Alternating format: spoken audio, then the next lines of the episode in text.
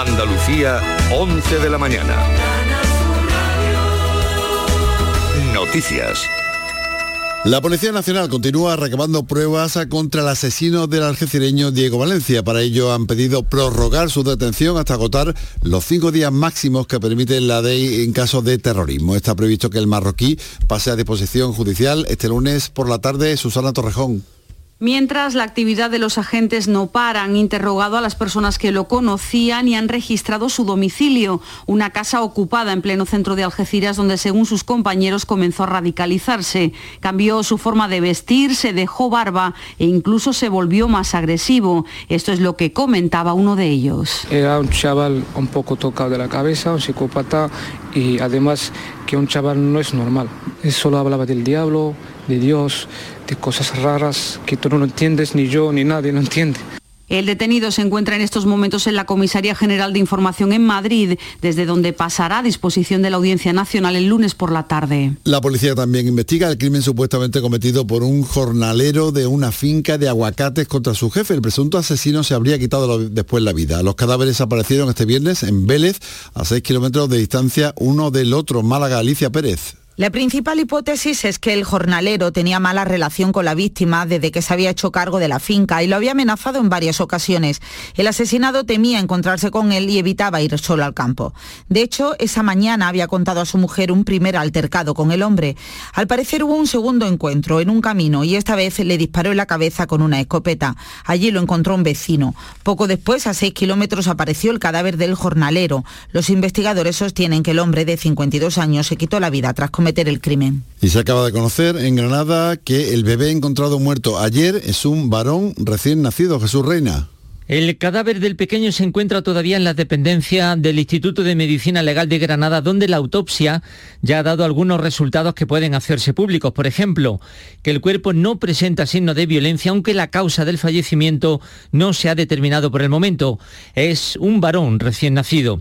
El bebé, recordamos, fue encontrado ayer viernes por la mañana por un transeúnte en una zona apartada del núcleo urbano de Granada en la barriada del Fargue. La Policía Nacional de inmediato acordonó la zona para realizar una investigación exhaustiva del entorno donde se halló el cadáver semienterrado y envuelto en una manta. La policía científica se hizo cargo del análisis sistemático de las pruebas y de los indicios. Fuera de nuestras fronteras, las autoridades de Israel han decretado el estado de máxima alerta tras el ataque a tiros que ha dejado siete muertos en Jerusalén y tres heridos graves. La policía ha matado al agresor y ha arrestado a más de 40 personas de su entorno. En Sevilla han comenzado ya los cortes de tráfico para la preparación de la media maratón que se celebra mañana domingo. 12.500 corredores participarán en esta prueba que este año tiene un marcado carácter solidario al hacer el limón. La empresa EDP Energía, el patrocinador de la prueba, ha pedido a los deportistas que donen zapatillas de deporte, la prenda más demandada por los migrantes que serán enviadas a la ONG Sevilla Acoge. Se deben depositar en unas urnas de gran tamaño que se han colocado en el pabellón de los deportes donde se celebra la Feria del Corredor y donde los atletas pueden recoger los dorsales y las camisetas. Carmen Fernández es portavoz de la empresa. Muchos de esos corredores han utilizado zapatillas que a lo mejor ya no están en esas condiciones que quiere el corredor, maravillosas para correr, pero que tienen una, que tienen una segunda vida. La Fundación Sevilla Coge nos ha dicho que una de las cosas más, más demandadas por las personas que llegan a España procedentes de otros países es muchas veces precisamente zapatillas de, de deporte. Tenemos dos grados en Córdoba y Granada, 3 en Jaén, 5 en Huelva, 6 en Sevilla, 7 en Cádiz, 8 en Málaga y 10 en Almería. Andalucía, 11 de la mañana y 4 minutos. Servicios informativos de Canal Sur Radio. Más noticias en una hora. Y también en Radio Andalucía Información y canalsur.es. Todos nuestros programas están en nuestra web y en nuestra aplicación. Quédate en Canal Sur Radio. La radio de Andalucía.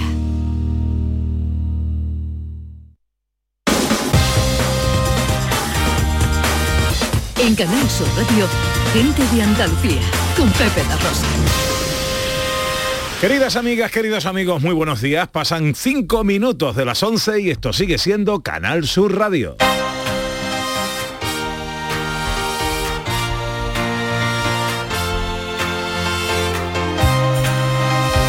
En Canal Sur Radio, Gente de Andalucía, con Pepe da Rosa.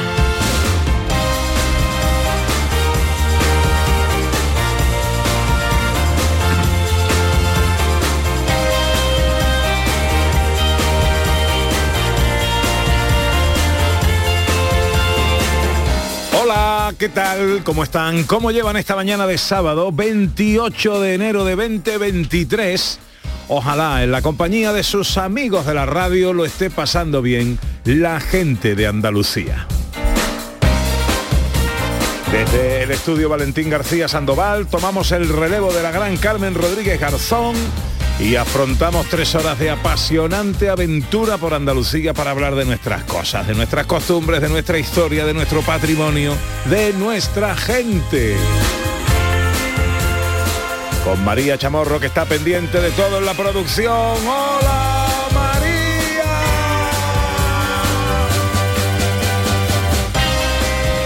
Con el gran Juanjo González a los botones y con la mujer que vino a la vida para darle vida a la radio.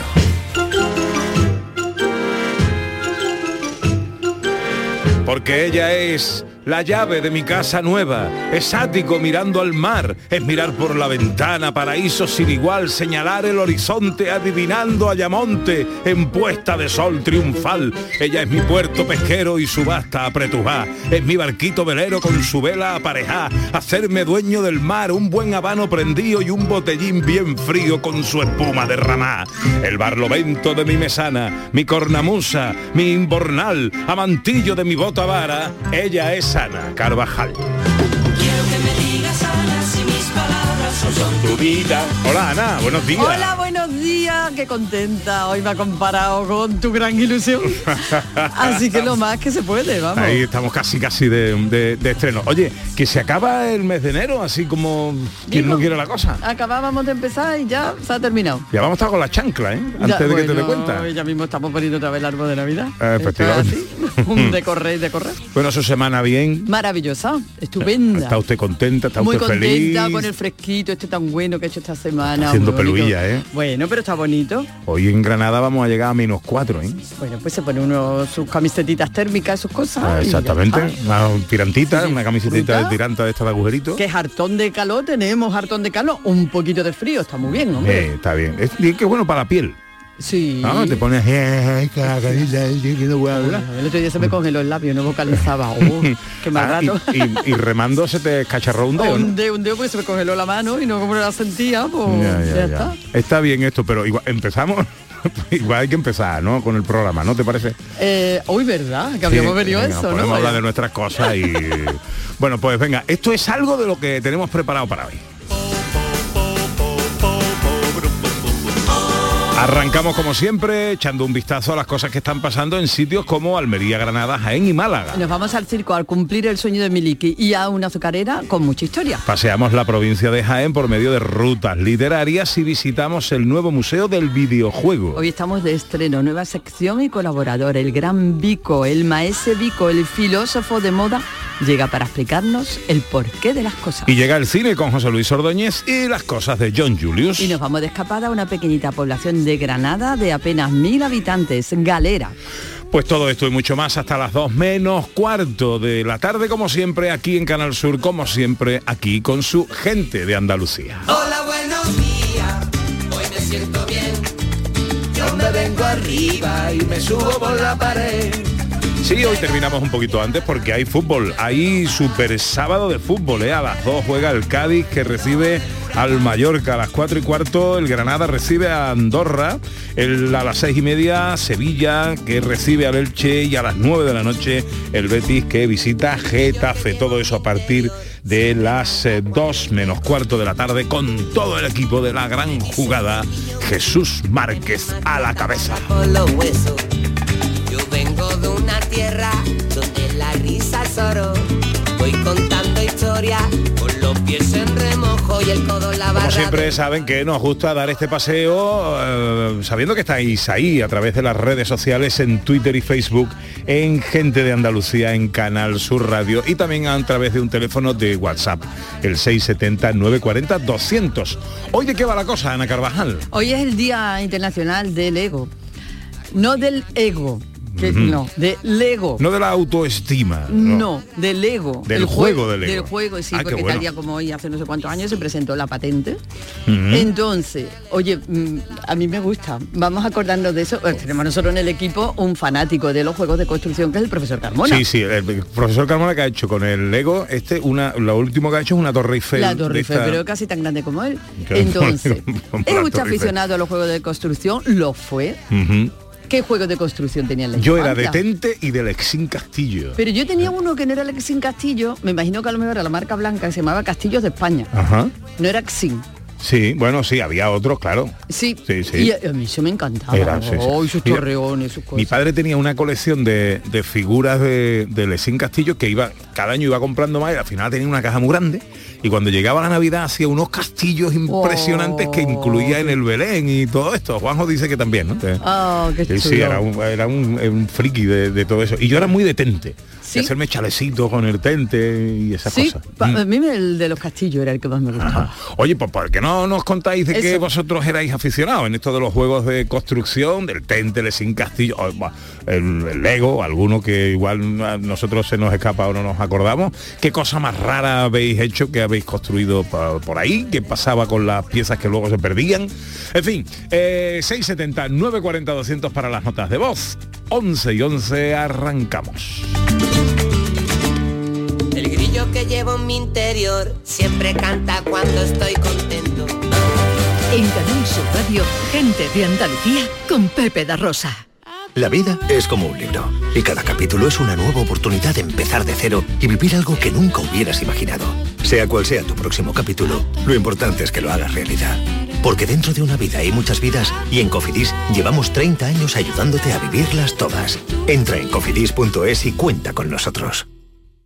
Chano, ¿nos disfrazamos de factura de la luz para asustar al personal? ¡Tequilla! Con Hogar Solar ahorras tanto que eso ya no da yuyu. ¿Hogar Solar? ¡Claro! No como mi cuñado Alfonso que riega todos los días una lámpara creyendo que le va a crecer una planta fotovoltaica. Hogar Solar, la luz que te ayuda a ahorrar. Ahora mismito voy a ponerme yo la plaquita.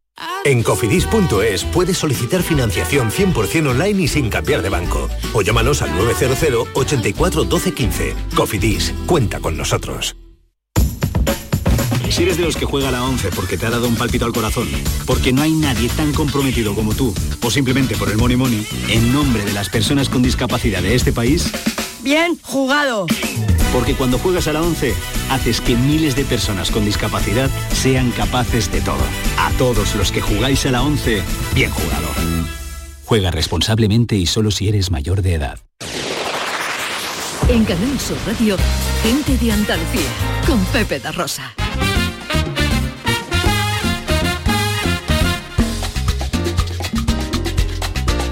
13 minutos pasan de las 11 de la mañana de este sábado que se presenta en Andalucía con pocas nubes, cielos casi despejados, salvo algún que otro intervalo en el litoral mediterráneo oriental, donde no se descarga, eh, no se descarta algún tipo de eh, chubasco. Las temperaturas, fresquito, ¿eh?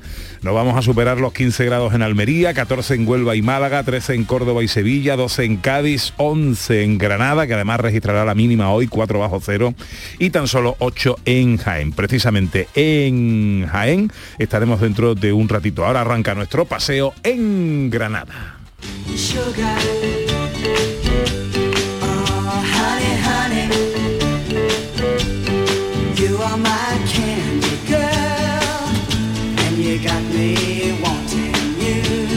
En Granada visitamos una azucarera con historia. Con mucha historia y con mucho futuro. También la azucarera de San Isidro, que se construyó en 1901 para producir azúcar. En aquel momento fue vanguardia y ahora lo va a volver a hacer por otros motivos, pero hoy lo que queremos es conocer esa historia a través de una exposición. Importante la, eh, la- la- la relevancia que tuvo la industria azucarera en Granada en Sí, su señor. tiempo. Vamos a saludar a Víctor Medina, vicerrector de Extensión Universitaria y Patrimonio de la Universidad de Granada. Hola Víctor, muy buenos días. Eh, me- me- Víctor. Dime. Ah, es que no te escuchábamos muy bien. Ahora parece que sí. Eh, bueno, encantado de saludarte. Feliz sábado, amigo. Eh, Azucarera San Isidro, una historia con futuro. ¿Cuál es el plan de la Universidad de Granada con la Azucarera de San Isidro? Bueno, con la azucarera o con la exposición, en realidad eh, van muy de la mano, ¿no? El, bueno, la universidad compró a finales de, del 2021 la, todo lo que es el conjunto de lo que fue en su momento la azucarera de San Isidro. Y bueno, pues tenemos un proyecto para, para la azucarera y para la ciudad que de alguna manera queremos eh, exponer o explicar a la sociedad con esta exposición.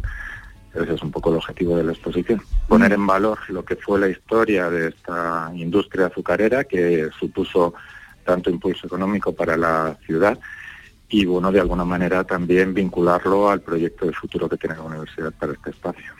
De acuerdo, pues vamos a, de momento, a recorrer la exposición para conocer cuál fue ese pasado y esa historia y de qué manera está eh, montada, de qué manera eh, podemos visitar esta muestra. Sí, Víctor. Sí, dime, dime. Te preguntaba Ana, ¿cómo podemos eh, visitar y disfrutar de esta exposición? Bueno, pues la exposición se inauguró esta semana y va a estar hasta la Semana Santa, pasada la Semana Santa, en el crucero del Hospital Real. Ocupa las cuatro naves del crucero con cuatro secciones que de alguna manera recorren toda esta historia que, que, como decía, bueno, pues nos situó a Granada como un punto referente en el desarrollo industrial eh, que fue un momento pues de gran auge económico y de alguna manera todo esto se explica en, la primera sección de la exposición. Luego después se habla en concreto de, la fábrica de, de, San Isidro, pero bueno, también de su precedente, que fue la fábrica de San Juan, que fue la primera que se, que se montó en, en Granada. También a la figura de Juan López Rubio, que era bueno pues un farmacéutico que fue el que de alguna manera tuvo esta visión eh, de innovación para tratar de sacar productividad a, bueno pues a, a, la, a, la, Vega que también pasaba por un momento de, de, crisis después del abandono del cultivo del lino. Y bueno pues esto le hizo que, que bueno investigara la forma también de producción de, de azúcar para depender menos de la producción de caña de la caña de azúcar y ser autosuficiente. El, bueno, pues la idea fue fructífera, dio buenos resultados, tan buenos como que generó un movimiento de, de desarrollo industrial en el que se llegaron a montar hasta 30, 30 fábricas, una industria de producción azucarera muy potente que durante uh -huh. muchos años generó muchos beneficios económicos. Ya lo creo. Luego ya también se habla de lo que fue el desarrollo también tecnológico durante los años en los que estuvo activo, porque bueno, fueron haciéndose innovaciones técnicas para mejorar la producción. Y finalmente, en el último brazo del crucero, pues la cuarta sección lo que habla es de cómo, de alguna manera, eh, estamos pensando abordar el proyecto de futuro para este nuevo campus de la Universidad de Granada ligado a la sostenibilidad, el medio ambiente, la industria agroalimentaria y volver otra vez a hacer de este espacio un espacio de progreso y de desarrollo económico basado en el conocimiento, ¿no? Uh -huh. El conocimiento que de alguna manera le ofrece los grupos de investigación de la Universidad de Granada. La verdad es que la mar de interesante conocer ese periodo histórico, sí, sí. conocer toda esta aventura en nuestra tierra de la azucarera y bueno, conocer también lo que va a hacer en el futuro. ¿En qué horario, qué día de la semana y cuándo podemos visitar la exposición? Bueno, está abierta de lunes a viernes, el horario eh, bueno, pues eh, mañana y tarde, todos los días, menos el domingo que solo por la mañana. Eh, en concreto de 11 a 2 y de 5 y media a 7 y media todos los días y el domingo de 11 a 2. Uh -huh. Azucarera sin San Isidro, una historia con futuro, muestra el pasado y el futuro de un espacio que la Universidad de Granada está convirtiendo en un centro estratégico de investigación, innovación y cultura, todo en torno a esa azucarera y a la importancia que en su día tuvo la industria eh, azucarera en Granada. Eh, Víctor Medina, vicerrector de Extensión Universitaria y Patrimonio de la Universidad de Granada. Muchas gracias por atender nuestra llamada y que tenga mucha visita. ¿eh? No nos olvidemos de la importancia de aquella industria azucarera en Granada. Muchas gracias por atendernos, amigos. Muchas gracias a vosotros por darnos presencia precisamente y que el público pues sepa que esto está aquí y que de alguna manera puede venir a compartirlo durante todos estos meses.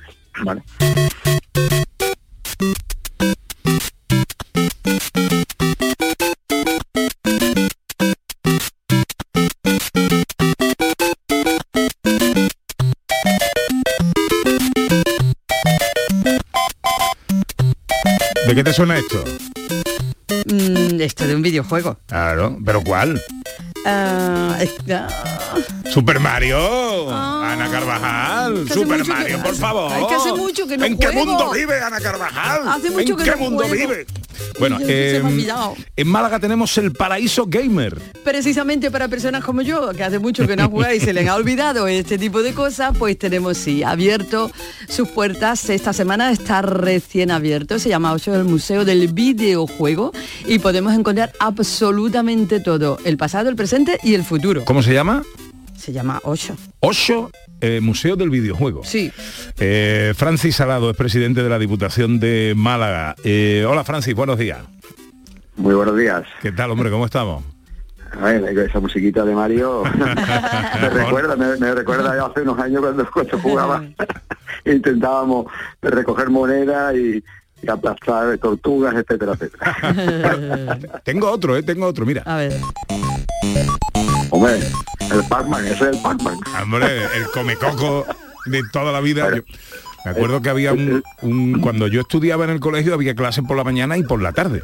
Eh, y yo iba a mediodía a mi casa a comer y a la vuelta me paraba siempre en un, en un bar eh, que había Sí, un sí, comecoco de esto y ahí mis dos o tres partiditas antes de entrar en clase me echaba todo. Porque hubo un tiempo en el que había que ir fuera para poder jugar a algo, no lo teníamos en casa como lo tenemos ahora. Efectivamente. Bueno, Osho, Museo del Videojuego. Francis, ¿esto cómo va? Cuéntanos. Bueno, es un museo, eh, primero, eh, no es en- a la vieja usanza, donde tú vas allí y ves las piezas de colección del pasado, del presente, como bien habéis dicho, y del futuro del videojuego, sino es un museo interactivo, donde eh, cualquier eh, edad puede disfrutar allí, es un museo intergeneracional donde puedes ir con tus hijos, con tus nietos, con tus amigos, porque vas a encontrar, bueno, pues si eres mucho más mayor, pues con qué jugabas, eh, y luego vas a encont- y puedes jugar con ellos, no puede, no solo es observar, sino tocar también ¿eh? Eh, cada juego que ha habido durante la historia del videojuego y sobre todo eh, luego también eh, vas a ver experiencias únicas como puede ser la Game Boy más grande del mundo y, y que puedes jugar con él el, el- el mando de PlayStation más grande del mundo y puedes jugar con él. Y, y- y distintos elementos que, bueno, como Mario, una gran pantalla de Mario Bros, en fin, hay muchísimas cosas muy curiosas y colecciones únicas en el mundo, ¿no? Donde el gamer pues va a disfrutar enormemente con ello. Luego hay la parte ya del futuro y del, y del presente, donde tiene ya eh, eh, experiencias inmersivas, experiencias con realidad virtual, donde bueno, donde la adrenalina eh, es también uno de, de- de nuestros grandes protagonistas. ¿no? Es todo muy, muy muy interactivo como te he dicho y puede venir con la familia completamente y puedes pasar un par de horas muy muy muy divertidas. La verdad es que sí, porque además, eh, como bien ha dicho, no es solo expositivo, sino que todo es interactivo. Podemos conocer la historia desde los inicios hasta lo que será, pero a la vez podemos interactuar con todo lo que tenemos allí delante, incluso con personajes de los videojuegos a tamaño natural, a tamaño real, ¿no? Así es, bueno, eso es muy de los gamers, las grandes figuras donde te hace tu propia tu propio selfie, tu- hay zonas wow, uno, eh, wow, donde entras y la escalera de, del videojuego es una zona LED donde va cambiando de colores y puedes hacerte un selfie con tus amigos espectacular. Luego Guau. hay una sala inmer- una sala inmersiva donde eh, se proyectan imágenes donde está dentro de un videojuego en el suelo, en las paredes, con un sonido espectacular. Y luego, bueno, arriba hay una gran terraza eh, con vistas a la catedral también donde puedes probar, eh, bueno, pues comida sabor a Málaga, pues, típica malagueña, donde prácticamente puedes estar todo el día allí con amigos y, y sobre todo conocer la figura, la, la historia del videojuego, que es una industria muy potente, eh, donde cada vez se está exigiendo más personas eh, formadas en ese ámbito y que da muchas posibilidades de creación de empleo. y, y además, este museo no solo vas a ir allí a ver la historia del museo, ¿no? sino también luego, durante todo el año, lo más importante, va a tener una programación cultural, de jornadas, de encuentros con los personajes eh, de la historia del videojuego de todo el mundo. Van a venir personajes de crea- creadores de videojuegos de, de Atari, eh, de eh, Ubisoft, de, de todas las, las grandes empresas que han creado eh, series legendarias, eh, van a estar aquí, van a estar aquí para bueno, poder hablar qué- con ellos. qué divertido. Y, y- y va a tener sí una, una jornada durante, una programación durante todo el año, ¿no? Eh, Bueno, los grandes creadores japoneses, americanos, españoles, hay una gran industria de videojuegos española muy potente, eh, diseñadores gráficos, etcétera, etcétera, que le va a dar una vida una- a- y un posicionamiento a Málaga y a este museo del videojuego, no solo en España, sino en todo el mundo. Bueno, el, el presidente ap- apostaba por una estrategia que fomentara la industria del videojuego como precisamente como eh, fuente de recursos económicos importantes para Málaga. Así es. Eh, es que el, eh, el- el- sector del videojuego facture ya más eh, que la industria del cine y la música juntos ¿eh? en toda. España, ¿no? Es una, es una industria muy potente y no solo eh, necesita programadores, sino también eh, pues personas que doblen eh, a los videojuegos, eh, guionistas, diseñadores gráficos eh, que hagan los dibujos, etcétera, etcétera. Y Claro, no solo esto- eso, sino esto también ha ca- esto ha cambiado formadores. mucho, esto ha cambiado mucho. Esto no es los primeros videojuegos, esto que era un- una pelotita Bueno, ahí- y un palito, ¿no? Eh, es que, por- eh, ese está.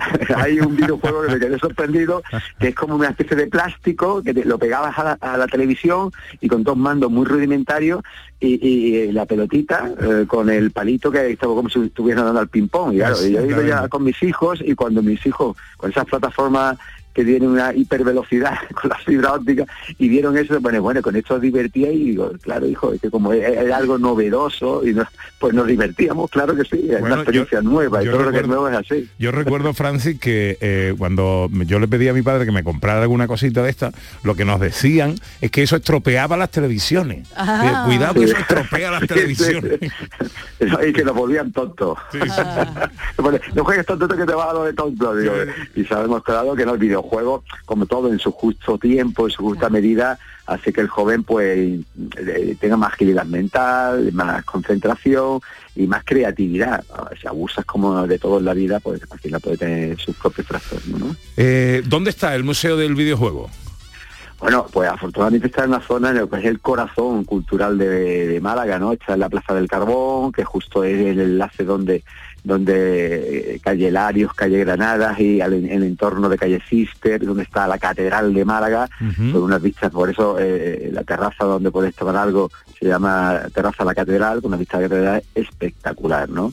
Así que eh, está en un sitio donde eh, ya hacemos el museo número 40 de Málaga y, y- y lo que queríamos es crear un museo distinto, ¿no? Que eh, uniera pues esa Málaga cultural que se ha creado actualmente con esa Málaga eh, digital y tecnológica que también se está creando, ¿no? Y esos dos mundos que se entrelazaran, se eh, encontraran en este museo, ¿no? Y que no fuera un museo al uso, que también está muy bien, ves pintura, ves arte, ves arte, y eh, los museos de Málaga y esto pues completamente novedoso y como he dicho anteriormente que cualquier edad, eh, cualquier generación puede venir a visitarlo y a divertirse. Bueno, pues qué maravilla. ¿Y cómo se está poniendo la zona, eh? Esa zona que termina desembocando ahí en el muelle, en muelle 1, en, la- en el Mediterráneo, en la vida, ¿no? Que- Sí, y es el museo número 40 ya, ¿no? Sí, el, el número 40 de Málaga. Y la, y- y- y la familia Ramos, que es un grupo que hemos elegido para, para eh, gestionar este museo, eh, eh, son malagueños, pero ellos ya llevan trabajando en lo que se llama la fábrica del videojuego, que es una escuela de formación eh, de jóvenes que en el mundo del videojuego que hacen un trabajo espectacular porque eh, muchos jóvenes que han fracasado eh, escolarmente vienen allí sin ninguna formación y salen eh, enseñados a programar, a programar en el mundo del videojuego, porque están aprendiendo divirtiéndose, ¿no?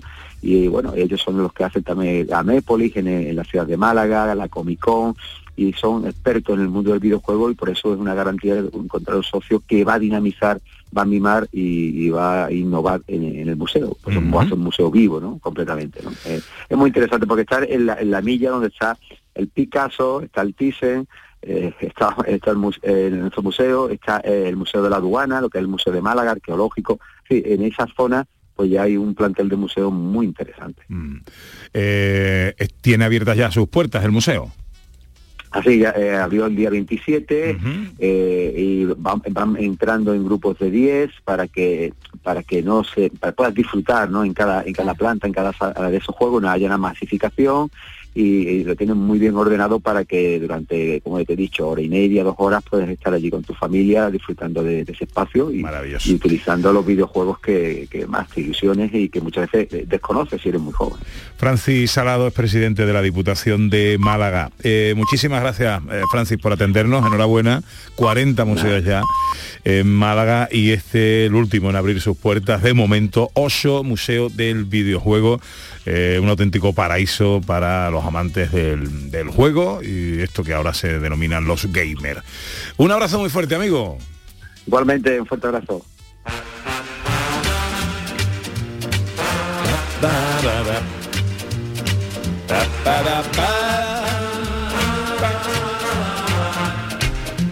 Once y media. ¿Y qué nos cuentan los oyentes en el 670? Oye, eh, muy divertido el, el museo este, ¿eh? Me encanta, Ah, me encanta, pinta. pero hay un montón de cosas, es que hay tantas cosas que no se pueden contar todas, pero es que hay un montón de cosas Y en interesantísimas. el sitio en el que está. que- Eh, exacto. es el núcleo ahora mismo, el centro del mundo. Esa calle Larios de Málaga. Bueno, el día eh, no son videojuegos, son juegos de los eh, tradicionales, juegos de construcción. Hoy es el Día Internacional del Lego y preguntamos a nuestros oyentes por su juego favorito de construcción. En Twitter, en Facebook y en el 670-940-200. ¿Qué nos cuentan por ahí nuestros oyentes? Hola, buenos días. Buenos días, majarones. Aquí José Mudarra de Sevilla. Pues yo era de Tente, me encantaban los Tentes. Mis padres me compraban Tente, pero me duraban dos o tres días. Perdía todas las piezas. Era muy chiquitita. ¿eh? Ay, mudarra, ay, mudarra, qué revoltillo. ¿Eh? ¿Tú te acuerdas? Era una pieza muy chiquitilla. Muy muy pequeña, muy pequeña. Es sí. normal que se perdieran y lo y muy difícil encontrarla. 670 940 200. Hola, buenos días. Buenos días, Pepe y Ana, de aquí del Muñeca. Pues yo lo que más he hecho, he construido fue un caballo de cartón. Anda. Y se cayó al charco y me quedé sin caballo, nada más el, el cartón todo mojado. Venga, saludos a toda Andalucía. Buenos días, eso le pasó a mi primo Francisco, que le echaron los reyes un caballo de cartón y lo llevó al arroyo bebé. Y ya de ahí no salió, claro. El pobre. Bueno, por ahí en redes que nos cuentan, Ana. Bueno, pues mira, nos cuentan, Isabel nos cuenta que su juego era más con- de pasta de modelar, de plastilina, ¿no? Y que hizo un pingüino ba- eh, bajo un iglú, es un pingüino y su iglú también. Y, y bueno, y referente a lo que yo he dicho, que a mismo mamá está poniendo el árbol de Navidad, Julio Vera, dice que primero hay que quitar el de este año, que es que él todavía no lo ha quitado. o sea, Bueno, lo no quite, la foto. Es muy puesto. bonito, déjalo puesto. Para lo que queda, para lo que queda para las navidades que viene, déjalo puesto Déjalo ya. ya, y te- te A ver, otro de mensaje por ahí en el 670 940 200. Tus juegos de construcción, ¿a qué jugabas? ¿Qué hacías? ¿Qué construías? Hola, buenos días. Julio de Prado Llano Carmona. Pues yo, vamos, me, me gustan las cosas de Lego, no es que sea muy entusiasta, pero mi hija me ha regalado por Reyes, tengo 53 años, me ha regalado el arcón milenario. Y oye, se me ha dado bien porque lo he hecho en tres días y en la caja ponía de más de nueve años, así que en tres días lo he hecho bastante rápido. Venga, buenos días. Buenos días, Rubio. Te cabe nada, Rubio, a ti, no te cabe. Cásate ya, que es la boda esta más que se está dilatando más de la historia.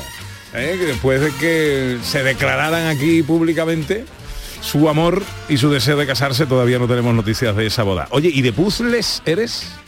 De puzzle, a mí me gustan los puzzles, lo que pasa es que luego nunca encuentro el momento para hacerlo, pero la verdad es que me gusta, me parece mm, Pero, ¿has colgado- bonito. has terminado no, no, no he alguno? colgado ninguno, ¿No? no, no, no, no, no.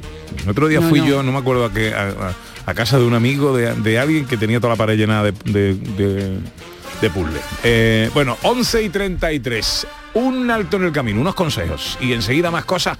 Hoy estamos de estreno. En Canal Sur Radio, gente de Andalucía con Pepe da. Vete a dormir con una sonrisa, con el show del comandante Lara. El humor más travieso, los invitados más divertidos, las mejores versiones musicales de Calambre. Yuyu, Abraham, Sevilla, el niño de Luquelele, yo qué sé, a ver dónde lo metemos todo. El show del comandante Lara. Los domingos en la medianoche en Canal Sur Radio. Más Andalucía, más Canal Sur Radio. Canal Sur Radio. Sevilla. Bienvenidos a Sacaba. Mil metros de electrodomésticos con primeras marcas. Grupos Whirlpool, Bosch y Electrolux. Frigoríficos, lavadoras, hornos, vitros. ¿Quieres más? Aires acondicionados, aspiradoras, pequeños electrodomésticos. Y financiamos en 12 o 20 meses sin intereses solo tú y Sacaba. Tu tienda de electrodomésticos en el Polígono Store en calle nivel 23. Ven a ver nuestra exposición y sus 25 años de experiencia. Sacaba. Disfruta de Canal Sur Podcast, nuestra plataforma digital de contenidos especializados, exclusivos, de producción propia, como Milenios, un punto de encuentro para conocer la historia de Andalucía, el lugar elegido a lo largo de milenios para el desarrollo de civilizaciones y culturas, desde el hombre de Orce, la cultura íbera, los tartesos, fenicios y griegos, el imperio romano, el califato, el descubrimiento de América. Adéntrate a lo largo de los siglos en la aportación de nuestra tierra al desarrollo de la historia, la ciencia y las artes. Canal Sur Podcast. La tuya. Este 2023 escribe tu propia historia con Social Energy. Toma la mejor decisión del año e instala paneles solares de primeras marcas con hasta 25 años de garantía. Ahorra hasta el 90% de tu factura de luz e ilumina tu hogar noche y día con nuestras baterías. Pide tu estudio gratuito y aprovecha las subvenciones disponibles 955 44 11 11 y socialenergy.es. La revolución solar es Social Energy. Si te gusta el carnaval de Cádiz, si lo descubriste por la tele, ahora tienes la oportunidad de conocer toda la historia. el libro Generación Tangay lo cuenta todo. ¿Cómo se hizo el ritmo del Tangay? Las anécdotas, las fotografías, los vídeos en códigos QR. Generación Tangay. Un libro imprescindible. ¿Impreciqué? ¿Un vacinas? Consíguelo en librerías y grandes superficies. Me llaman.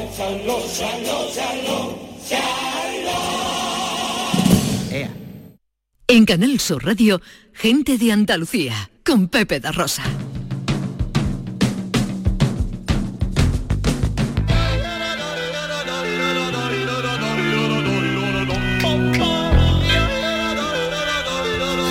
Once y 37.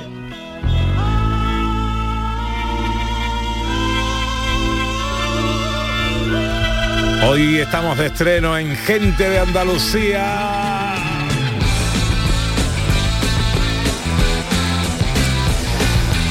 Estamos inmensamente felices recibiendo a un amigo, a un amigo, a un viejo amigo. Eh, eh, Hacía Amigo es como las dos cosas. viejo amigo, amigo viejo, amigo viejo.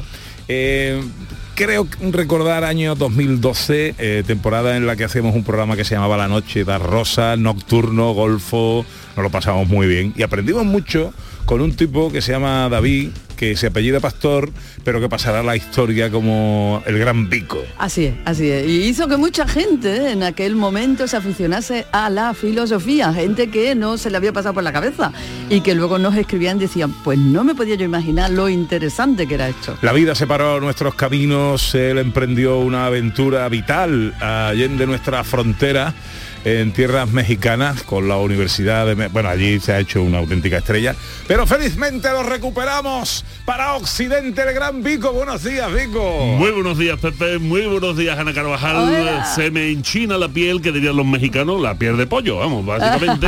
Tengo ahora mismo todo, todas las glándulas ahí pegándome tirones de los pelos, de los brazos y de otros sitios que no puedo nombrar, que estamos en horario infantil. y estoy muy contento de volver con mi sintonía, con mi sintonía. ¿Te Claro, primera pregunta. eh, pregunto a Vico como a todos los colaboradores, oye, ¿queréis alguna música especial, alguna sintonía que os sirva de cabecera y tal? Dice, Ocus Pocus de Focus.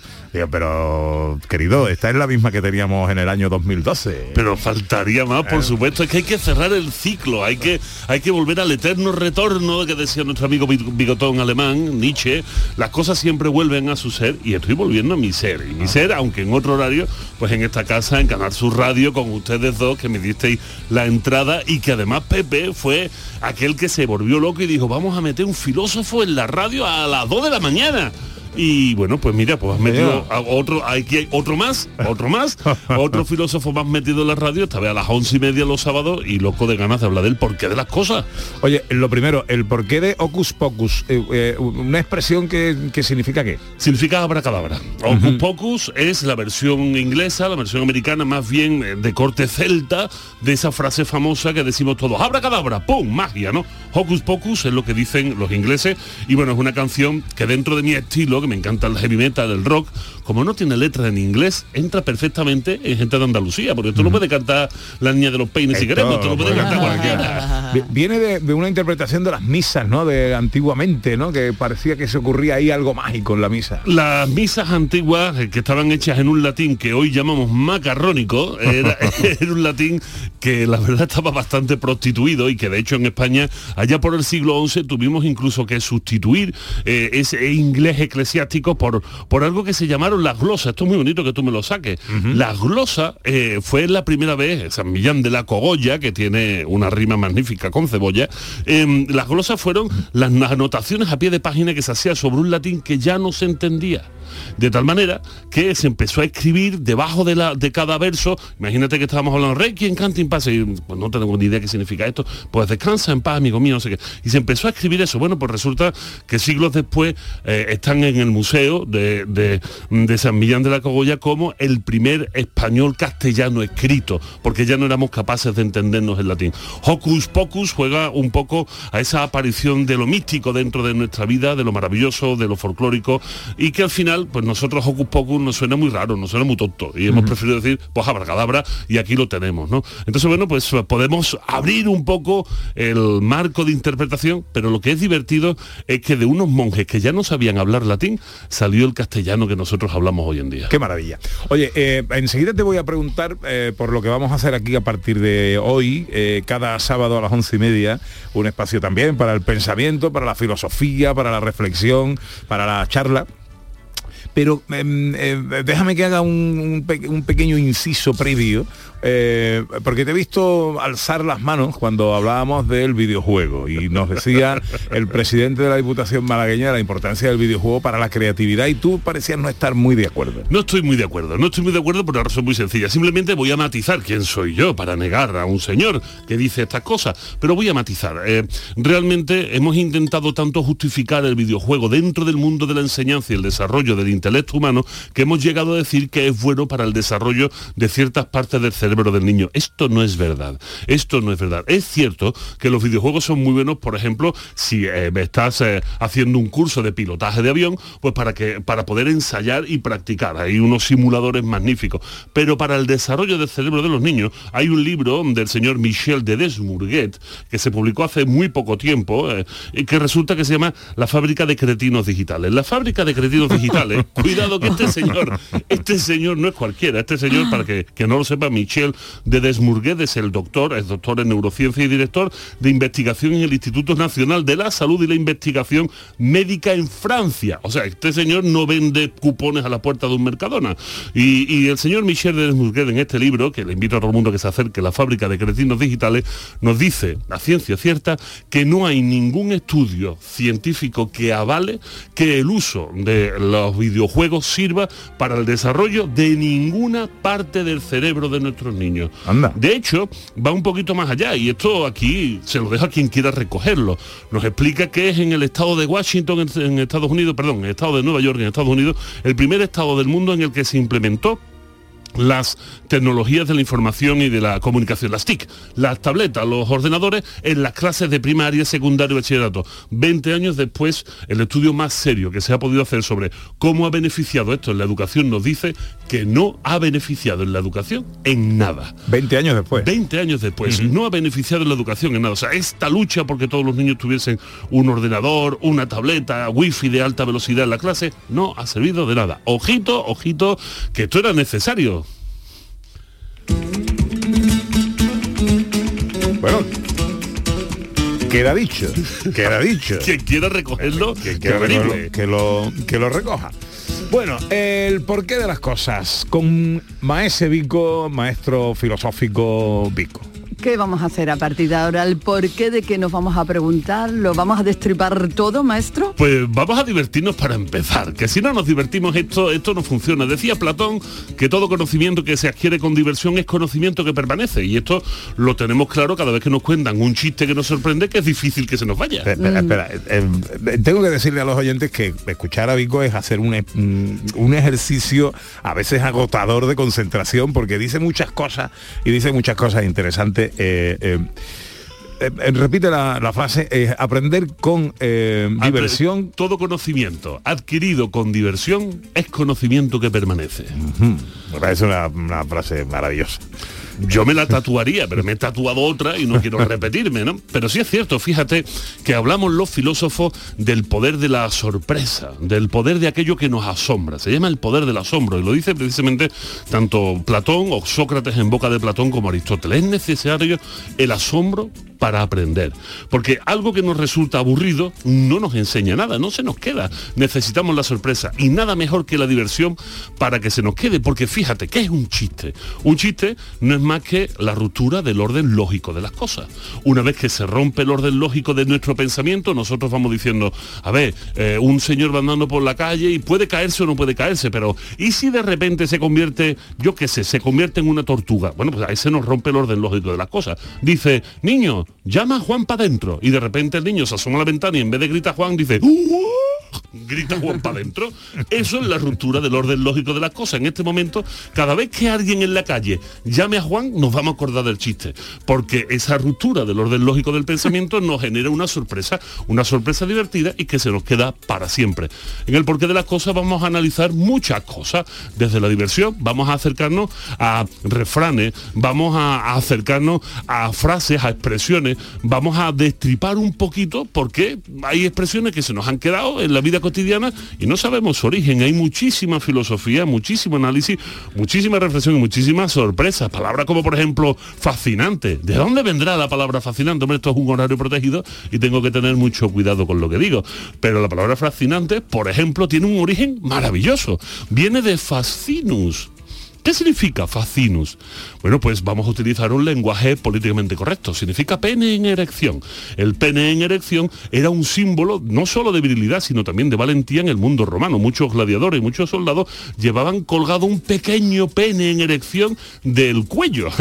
pequeño, porque si era muy grande, imagínate, eso podría ser un engorro a la hora de practicar A la hora de, de a la hora de pelear. De hecho, los romanos tenían una diferenciación de palabras. El pene en erección se llamaba fascinus y el pene flojillo, mm, así no erecto, eh, blanduto, eh, decían que eh, se llamaban méntula. Méntula, la méntula y el fascino.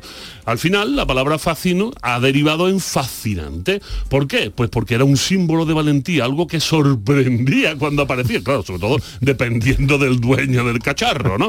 Y finalmente se ha quedado en nuestro vocabulario, en el porqué de las cosas explicamos que fascinante, pues es eso, viene de ahí. Así que cada vez que escuches a alguien, fíjate, cada vez que escuches a alguien decir, Oh, ya no se nos va a esto olvidar". es fascinante, vas a decir, este señor tiene toda la boca llena de etimología romana.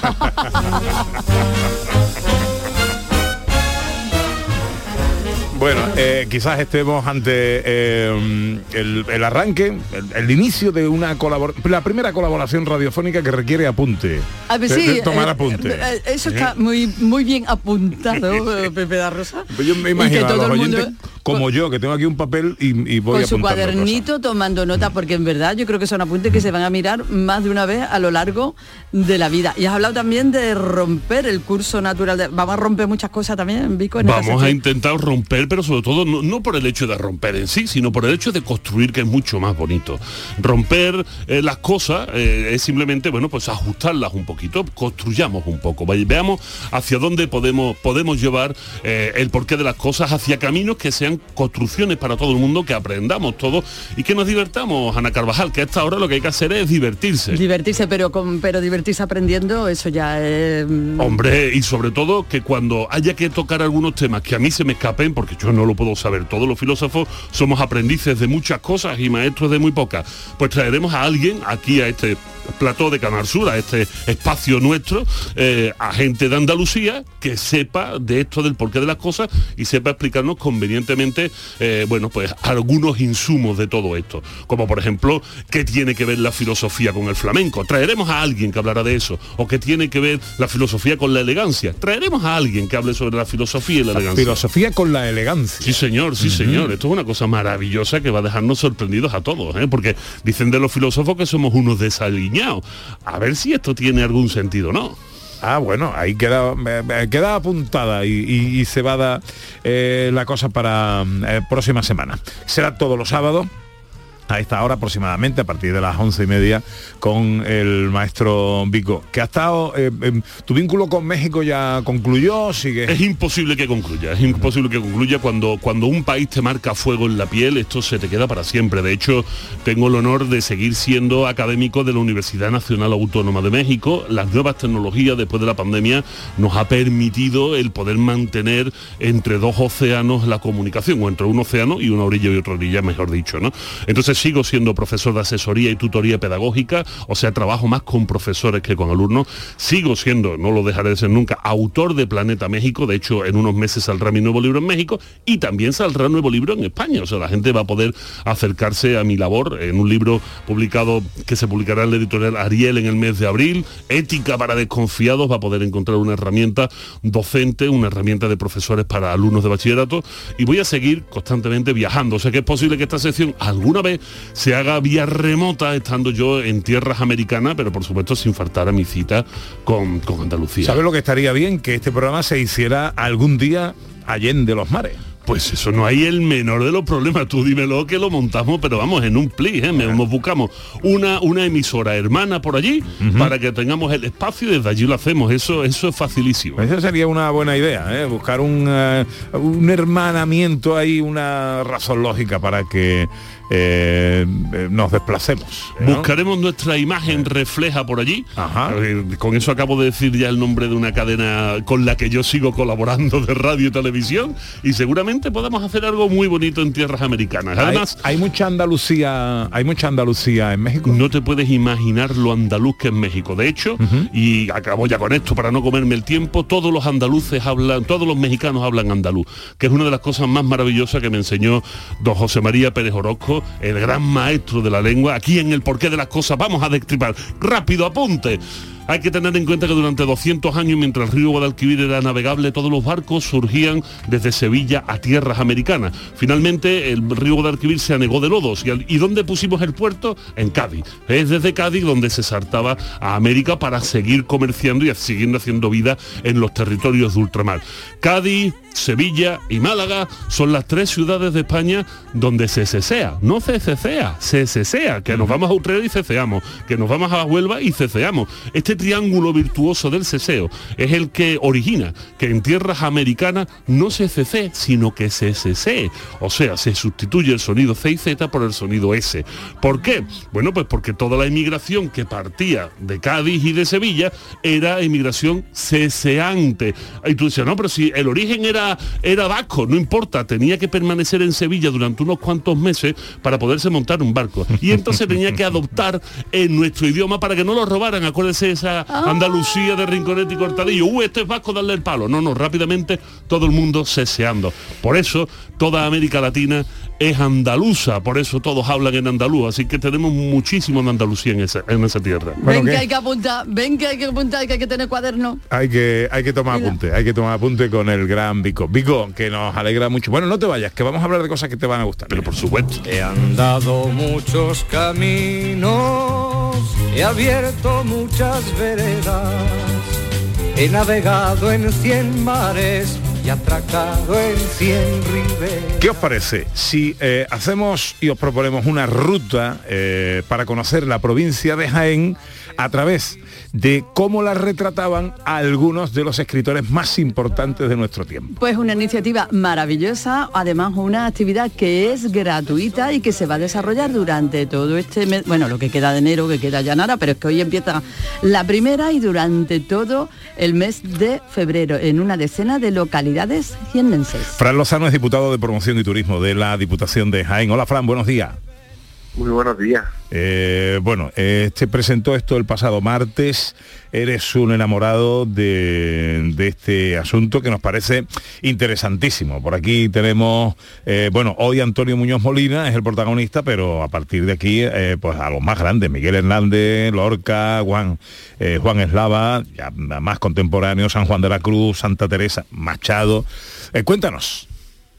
Bueno, la Diputación Provincial de Jaén ha eh, empezado con esta iniciativa, eh, una iniciativa para desestacionalizar un poco el turismo en el mes de febrero, que pretende dar una visión diferente para redescubrir o descubrir otros rincones en la provincia de Jaén a través de la literatura universal la literatura clásica. En este caso se tratan de actividades que generan experiencias en distintos municipios. Todos los fines de semana van a haber actividades gratuitas en torno a, a esos personajes ilustres que nacieron o se inspiraron en la provincia de Jaén o han vivido alguna etapa de su vida o un acontecimiento importante y lo han reflejado a través de la magnífica literatura de ellos, ¿no? Hablamos de que efectivamente hoy empezamos con Antonio Muñoz Molina en Úbeda con su máquina, esa recreación de este entorno, esta ciudad patrimonio de la humanidad. Mañana continuamos también con San Juan de la Cruz y toda la información para inscribirse está en la página de Jaén, para, de Jaén, Rutas Literarias de Jaén, actividades y jornadas para que la gente pueda inscribirse gratuitamente. Eh, Solamente hay que entrar en esa web, apuntarse y a- bueno, ya eh, creo que la de hoy está, mm, eh, nada más salió, ya se acabaron todas las plazas, porque de cuántos grupos, de qué, de qué número estamos hablando, eh, diputado.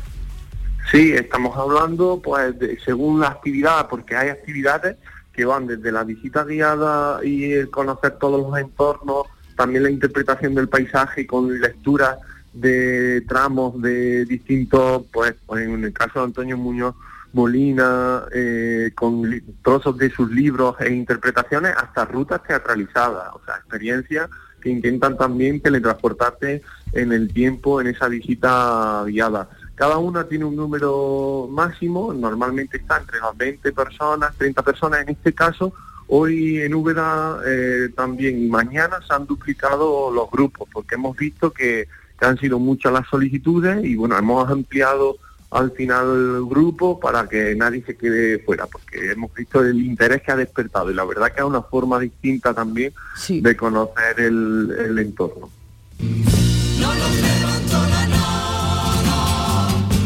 Dinero ni el Señor, sino la tierra Rutas literarias por la provincia de Jaén, una manera de descubrirla a través de los relatos de autores eh, eh, pues como Santa Teresa de Jesús, San Juan de la Cruz, Antonio Machado, Miguel Hernández, Federico García Lorca, Juan Eslava Galán o Antonio Muñoz Molina. Toda la información la tenéis en rutasliterariasjaén.es.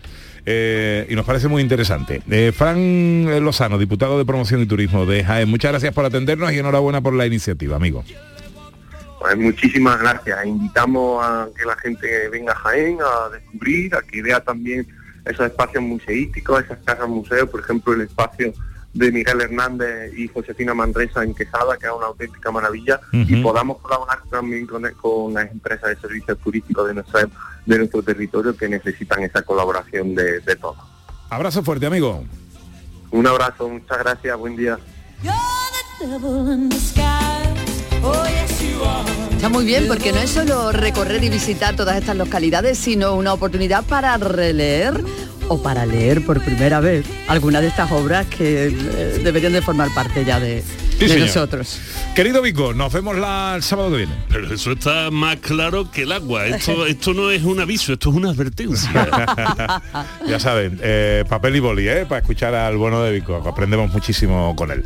Un honor, un lujo para nosotros, Vico, cuídate el, mucho. El honor y el lujo es, es todo mío estar aquí escuchando y sabiendo quién nos está escuchando.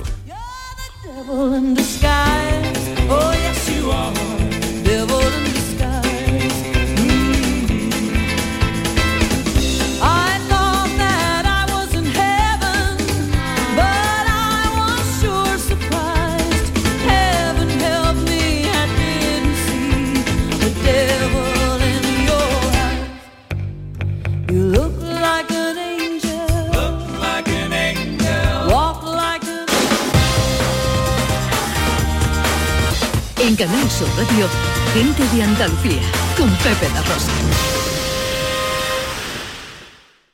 HLA Santa Isabel pone a tu disposición la unidad de traumatología y ortopedia especializada en pediatría, columna, hombros y codo, muñeca y mano, cadera, rodilla, tobillo y pie. Con guardias localizadas las 24 horas y los últimos tratamientos en prótesis. Consúltanos en el 954-570004 o en Luis Montoto 100. HLA Santa Isabel, contigo cuando más nos necesitas. Si necesitas un electrodoméstico, ¿por qué pagar de más en grandes superficies? Ven y paga de menos en Tiendas El Golpecito. Primeras marcas al mejor precio y una selección de productos con pequeños daños estéticos con descuento adicional y tres años de garantía. Tiendas El Golpecito. Ahorra hasta el 50% en tus electrodomésticos. 954-100-193 y tiendaselgolpecito.es.